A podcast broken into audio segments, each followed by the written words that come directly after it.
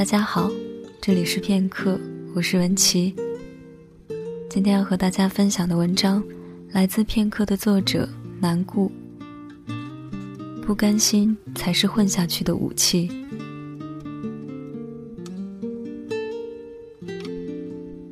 我是一个懒货，我不能承认，也不能否认。虽然好读书，却不求甚解；虽然说了要这样又那样的积极向上，却每天总赖着床。最能戳中我绩点的歌，是类似于“废物晒太阳”之类的。可让人觉得奇怪的，很多自觉很废的人，总是在最后混成一副在大家眼里很认真、很上进的样子。真不知道是好笑还是觉得松口气，好歹不用面对废柴的指责，而内心深处，从未觉得自己像样。菜叶姑娘明天又要去杭州了，她耸拉着对我说。这意味着又要回去过上穷困潦倒的生活，光是房租就要占掉工资的大头。我从不认为他是属于某飘一族，他只是随着时机，然后莫名其妙就混到了现在。当然，我从不认为那是偶然，正如他所说，我不过是有点不甘心罢了。刚毕业的人总是很落魄，所有的体育课的大兴，网络上的高见，课堂上的争论，所有曾经勾勒的或者自以为的，都在幻灭。在人口过剩的年代，我们的思想就和我们的身体一样不值钱。我们的高墙正在倒下，所有的信仰在崩坏，更坏的事情一件接着一件的发生。然后我们开始习惯哀嚎痛哭。我们只需社交网络上的一根蜡烛就能表达所有。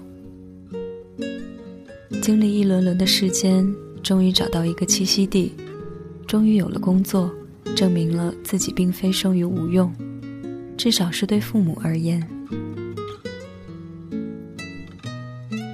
我对身边的同学的落魄境遇，也包括我自己而感到不开心。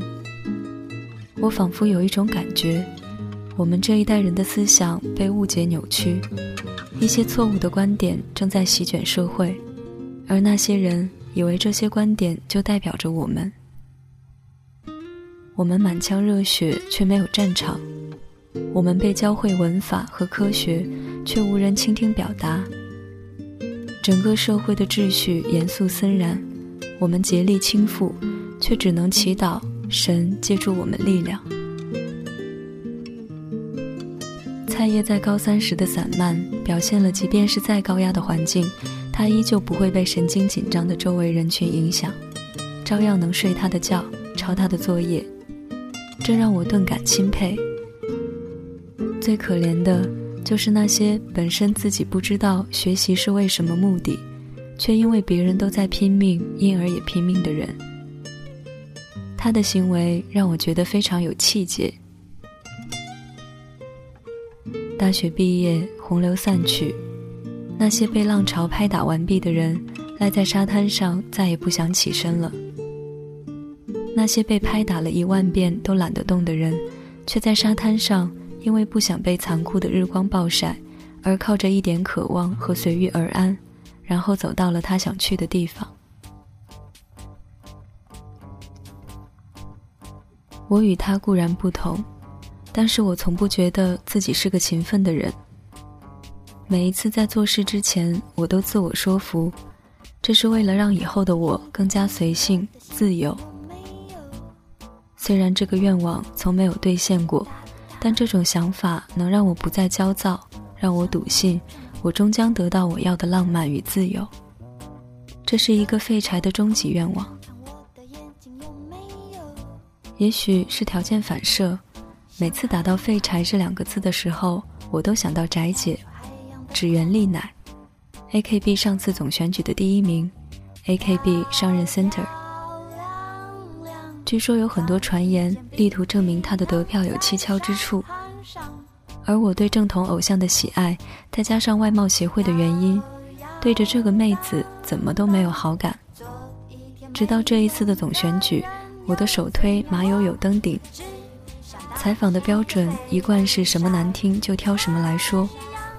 被问到马友友登顶有什么感受之类的，这个以废柴为标签的妹子表达了会竭力帮助今后的 center，又小小的表现了一下野心。我的微信震了一下，一个妹子来跟我说：“你不觉得纸源有种大妈萌吗？”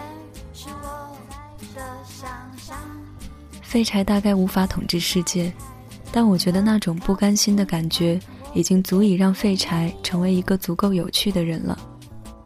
而只要成为一个足够有趣的人，我觉得这样活着就很好了。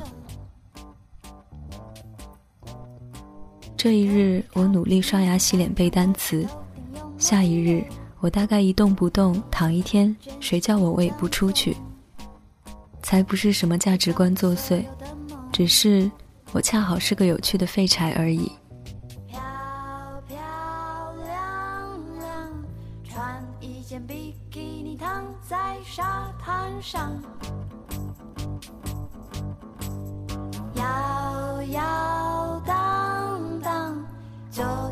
没有的人又怎样？我只想当一个废物晒太阳。